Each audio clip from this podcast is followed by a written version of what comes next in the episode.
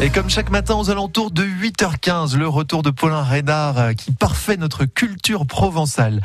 Paulin, après la Reine Jeanne et les calissons, de quoi parlons-nous aujourd'hui? Et comme je sais que le sujet d'hier sur les calissons vous a particulièrement plu parce que vous êtes gourmand, eh bien ce matin j'ai décidé de rester dans la gourmandise.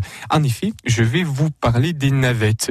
Les navettes, alors les navettes de Marseille peut-être, vous savez, ce sont ces biscuits secs qui sont euh, traditionnellement préparés pour la chandeleur à Marseille, parfois même à la place des crêpes.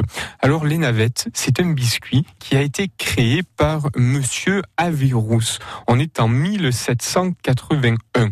La navette, ben, c'est un biscuit euh, assez simple qui se mange évidemment euh, sec, frais et qui est constitué de farine, de sucre, d'œufs et évidemment d'eau à la fleur d'oranger. Certaines rues de Marseille à Saint-Victor sentent la fleur d'oranger dès 4 heures du matin.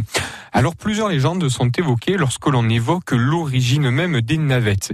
Celle qui est la plus populaire nous dit que la navette symboliserait eh bien une barque, une barque qui emmena les Saintes Maries sur les côtes de Provence. C'est ça, c'est cette barque qui aurait donné l'idée à son fondateur, monsieur Averrousse, de donner une forme de barque à son biscuit. Et Paulin, comme toute bonne légende, je suis certain qu'il existe d'autres versions. Vous avez raison, comme toutes les légendes, eh bien, il en existe beaucoup. Et on raconte qu'une autre dit que la navette, eh bien, serait due à une statue, une statue de la Vierge qui aurait été retrouvée sur les bords du Lacidon au XIIIe siècle et qui aurait été alors perçue comme un signe de protection par le petit peuple des artisans.